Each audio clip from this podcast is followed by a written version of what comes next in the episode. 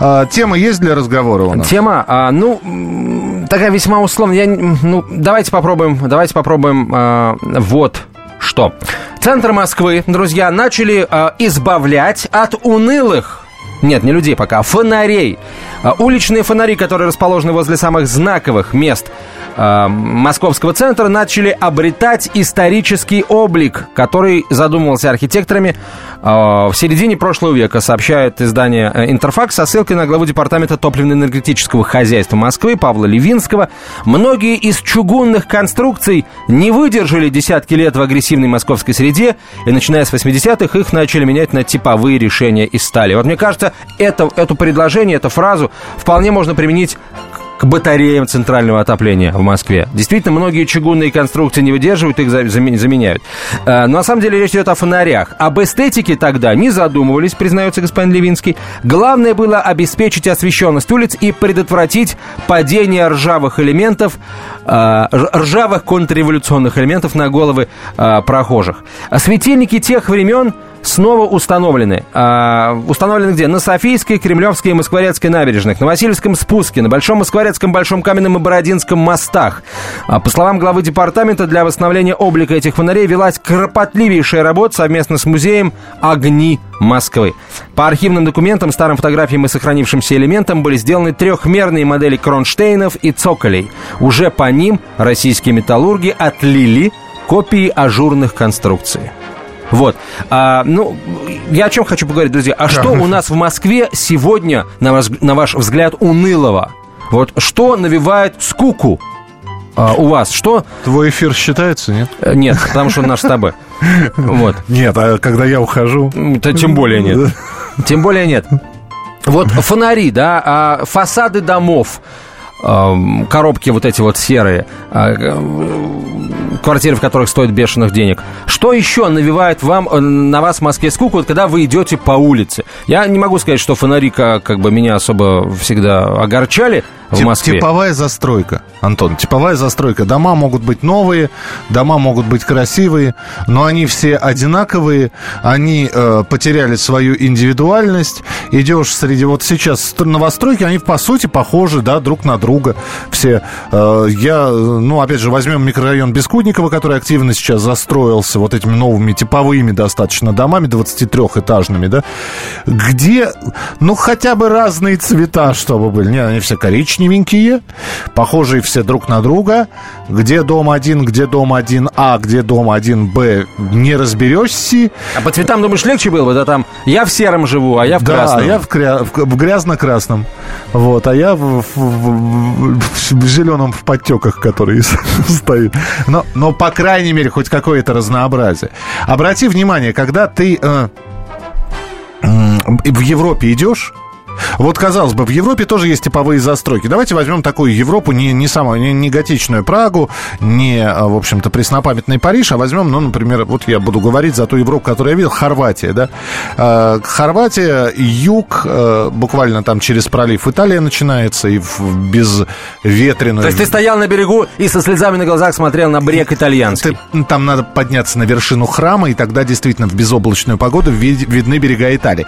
Но неважно, до, до этого храма нужно еще различными улочками дойти. Вот, казалось бы, стоят эти коробки – Стоят эти коробки, но они каждая по-своему оформлены. Может быть, индивидуальность этим коробкам придают разнообразные магазинчики, а причем это не туристическое место абсолютно, но магазинчиков очень много. А, кто-то виньеточку какую-то повесит, кто-то ангелончик какого-то поставит а, и прочее, прочее, прочее. У нас же вот заходишь, вот и как вот эти вот э, микрорайоны жилые, хрущевские, вот эти вот стоят, однотипные пятиэтажки. То есть тебя это навевает скуку? Ну, да, это, это, это скучно, это печально, это удручает. Хорошо, а вот э, давай ту же Хорватию возьмем, там замечательный хорватский город Дубровник. Я не был, это север, это я не был на севере, я на юге. Ну ладно, был. давай возьмем любой другой хорватский город, вот смотришь сверху, крыши у всех, у всех домов одинаковые. Не скучно, нет? Ты знаешь, я никогда не, я не настолько высокий, чтобы смотреть только на крыши домов. Но это, ты же говоришь, что там надо куда-то наверх залезть, и видно Италию. Вот. Ты идешь по улице, ты идешь по улице. Вот попадая в наш, э, типа, в наш район типовой застройки, ты можешь легко заблудиться. А, в, пожалуйста, давай возьмем Баку. Ты, ты был, я был, да? Да. Вот, вот старый город, казалось бы, старый город знаменитый, который не застраивается, строители его не трогают. Вот там вот эти вот домики, по которым еще в бриллиантовой руке Андрей Миронов бегал, по этим улочкам и переулочкам. Ведь, казалось бы, тоже с одной стороны скучно, но у каждого дома своя индивидуальность. Там дверь, там фонарь, там балкон, там цветы и так далее и тому подобное. Согласен? Ну, не знаю. Я все-таки за а, определенное единообразие в архитектуре выступаю. Но, конечно, а, это единообразие... Короче, дома должны быть не одинаково скучными, а одинаково красивыми. Вот фасады. Здесь я, наверное, с тобой соглашусь. А, ну что, давайте Георгий послушаем. Георгий, здравствуйте. Да, здравствуйте. Что на вас скуку Мне... навевает? Да, грусть очень большую навевает вот эти пустующие офисы, которые сейчас все бросают, и везде, особенно в центре, сдается, продается, люди уходят, и понимаешь, что, в общем-то, впереди, может быть, ничего хорошего-то и нет. Вот это, конечно, очень большую грусть навевает. Жуткое дело. Спасибо. 8 800 200 ровно 9702. Михаил э, пишет. Современные офисные здания из стекла, которые усилиями наших архитекторов неуместно стоят на Цветном бульваре или на Беговой улице. Ну, опять же, это не уныло. Это скорее выбивается из концепта и просто режет глаз, когда два исторических здания... В общем, это слишком а, не уныло. А, да, посередине стоит нечто такое вычурное, да, из блестящего железа, стекла и пластика. Бетона. И бетона. Мы продолжим буквально через несколько минут. Звоните, присылайте свои смс-сообщения. Короткий номер 2420 в начале сообщения РКП. Это программа «Московские окна». Меня зовут Александр Яковлев. Меня зовут Евгений Арсюхин. У нас есть к вам убедительная просьба. Ни в коем случае не включайте радио «Комсомольская, правда». Понедельник в 6 вечера. Но если вы все-таки решитесь это сделать, то вы услышите.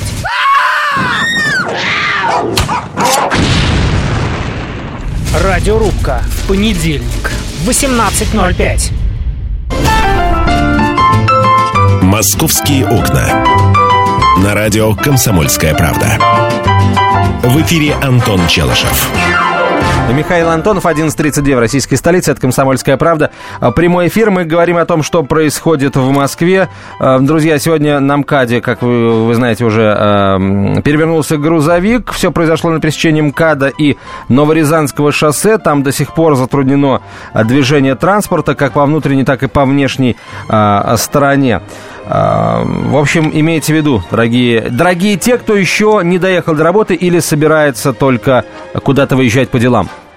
Есть еще одна новость интересная, я прям сразу сходу о ней бы сообщил, может быть, и поспорили бы. А пока, друзья, пока мы э, говорим о том, что унылого в Москве, на ваш взгляд, есть, что бы вы заменили на московских улицах, в московских дворах, может быть, в московских офисах и так далее. 8 800 200 ровно 9702, телефон прямого эфира 8 800 200 ровно 9702. Я знаю как минимум одну штуку, не унылую совершенно, которую не нужно менять. Это, друзья, новости московские, которые, э, о которых мы вам сообщаем. Ну, Довольно, каждый день что-то новое. в новостях. Каждый да. день что-то новое, каждый день что-то интересное. Вот смотрите, вот вам, пожалуйста, оригинальности хочется, ее есть у меня. МВД разработал законопроект, который предусматривает создание единой базы данных авто, э, э водителей, которые по медицинским показаниям не могут водить машину. Этот документ размещен на портале проектов правовых актов. ППА. ПППА. Вот так, да? Портал проектов правовых актов а по про про а. По мнению полиции, нужно, чтобы медицинское учреждение в ходе осмотра водителей вносило в базу сведения, а, которые являются поводом для запрета управления транспортом. А, ну или, например, данные об отсутствии противопоказаний к управлению а, транспортом. Ну а порядок лишения прав управления из-за болезни установит уже правительство. То есть еще нет у нас вот четкого набора, получается, ну, если правительство установит, значит, оно еще не установило, значит, у нас пока нет четкого набора критериев, по которым мы запрещаем э, людям водить машину. Так, что еще? По мнению, а, я об этом я уже сообщил, законопроект предусматривает штраф за непредоставление сведений для внесения в Федеральную медицинскую информационную систему для должностных лиц от 5 до 10 тысяч рублей, для юридических лиц от 30 до 50 тысяч рублей. А, также будет караться внесение в базу сведений, которые не соответствуют действительности. Например, якобы об отсутствии противопоказаний. Это влечет наложение штрафа на юрлиц в размере от 300 до 600 тысяч рублей или приостановление деятельности на срок до 90 суток. А в МВД считают, сообщает издание М24.ру, что изменение в закон позволит оптимизировать взаимодействие Минздрава и полиции и исключить возможность допуска к управлению транспортным средством э, лиц, имеющих заболевания, наличие которых препятствует э, возможности управления транспортным средством. Ну и теперь самое главное, э, самое главное определиться с заболеваниями, с перечнем заболеваний, которые являются, могут считаться противопоказаниями. Миш, мы с тобой обсуждали уже эту тему, но тогда был такой уклон в психиатрические диагнозы. А сейчас в сердечные? А сейчас во все, абсолютно во все. Ну вот, э, например, да, человек перенес э, инфаркт. Так. И до сих пор там ведет какой-то неправильный образ жизни, у него плохие анализы, у него плохие показатели работы сердца. Это значит, что человек, человеку в любой момент может стать плохо. Вот такой человек может управлять автотранспортным средством? На мой взгляд, нет, категорически. Mm. Вот. А мне таксисты а, попадались а, такие... Подожди, человеку может стать вообще... Знаешь, как говорил господин Воланд, Волан-де-Морт. Нет, просто Воланд.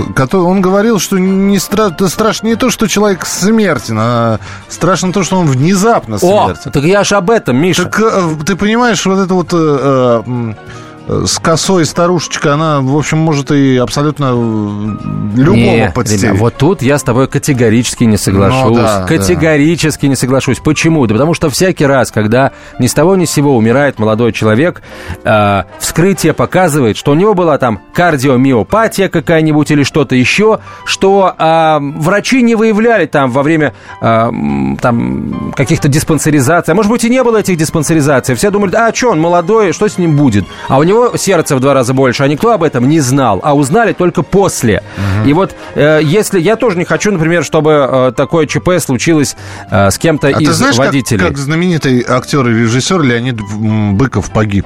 Нет, не знаю. Он погиб в автомобильной катастрофе, так. и говорят, что автомобильную катастрофу спровоцировал сердечный приступ. Вот, вот понимаешь, а человеку там было э, чуть, Ну там, и я об этом 50. же, Миш, я об этом же. И, и сердечный приступ э, у, у здорового человека возникнуть не может. Не может у человека, у которого все в порядке с сердцем и с сосудами, возникнуть сердечный приступ. Ты знаешь, что здоровых людей не бывает? Бывает недообследованных. Так умница ж ты, Михаил Антонов, да. конечно. Так конечно. давайте обследоваться. Глуб, глубокое обследование выявит сразу все наши болячки и предрасположенности. Хорошо. Э, на этот раз не выявило. Когда надо следующее обследование? Каждый Каждый, каждый день. полгода, да. Да, каждый день. В твоем скажу. возрасте уже каждый полгода, в моем пока еще каждый год можно. Да? Да. Ну ладно, ладно. Я тоже буду каждый полгода ходить. Будем вместе ходить. Нет, ты ходи, главное, чтобы Зараза.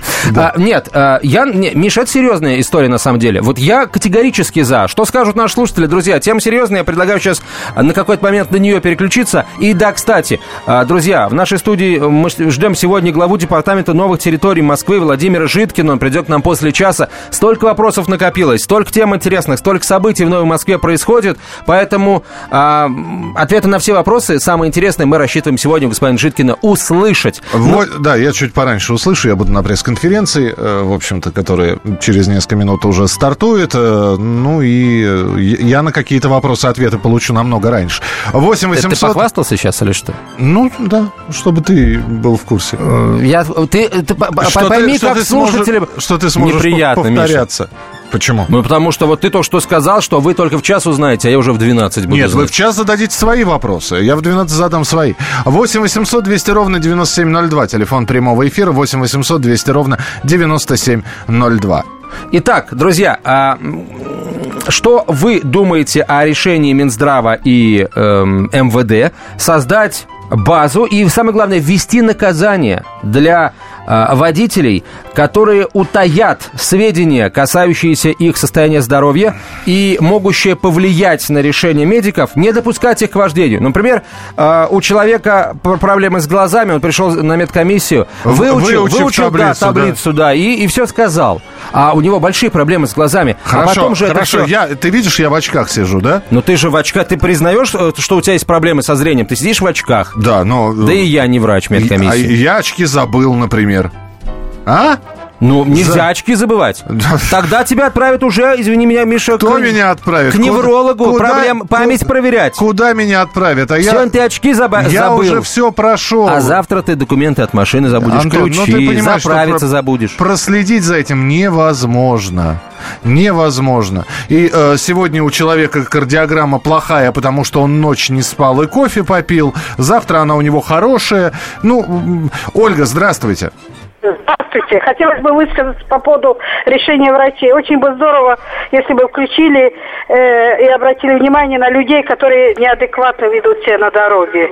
При торможении, при э, препятствии скорой помощи не дают проехать милиции. Это было очень здорово, чтобы их на крючок и больше никогда не выдавали. Спасибо большое. Вы знаете, а ведь это тоже, между прочим, симптом определенного нервного расстройства, а, неконтролируемого проявления гнева. Это уже, простите, к психиатру надо.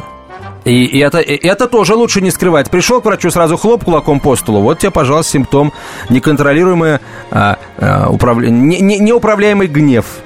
Вот, друзья, мы обязательно будем за этим следить. С этим нужно что-то делать. Очень здорово, что инициатива потихонечку начинает воплощаться, потому что об инициативе мы говорили еще полгода назад, а вот теперь какие-то первые плоды. Михаила Антонова отпускаем. Спасибо. На пресс-конференцию. Он ее будет пока брать, а не давать. А, Ну ничего, когда-нибудь и давать тоже начнет. А Продолжим через четверть часа. Каждую субботу с 16 до 17 часов на радиостанции «Комсомольская правда» я, Леонид Альшанский, почетный адвокат России, веду передачу «Народный адвокат» и отвечаю на ваши вопросы по проблемам административного права, ГАИ, таможенник, пограничник, гражданского права, дачной амнистии, земельных отношений, обманы страховых компаний. Обо всем этом вы услышите в наших передачах каждую субботу с 16 до 17 часов.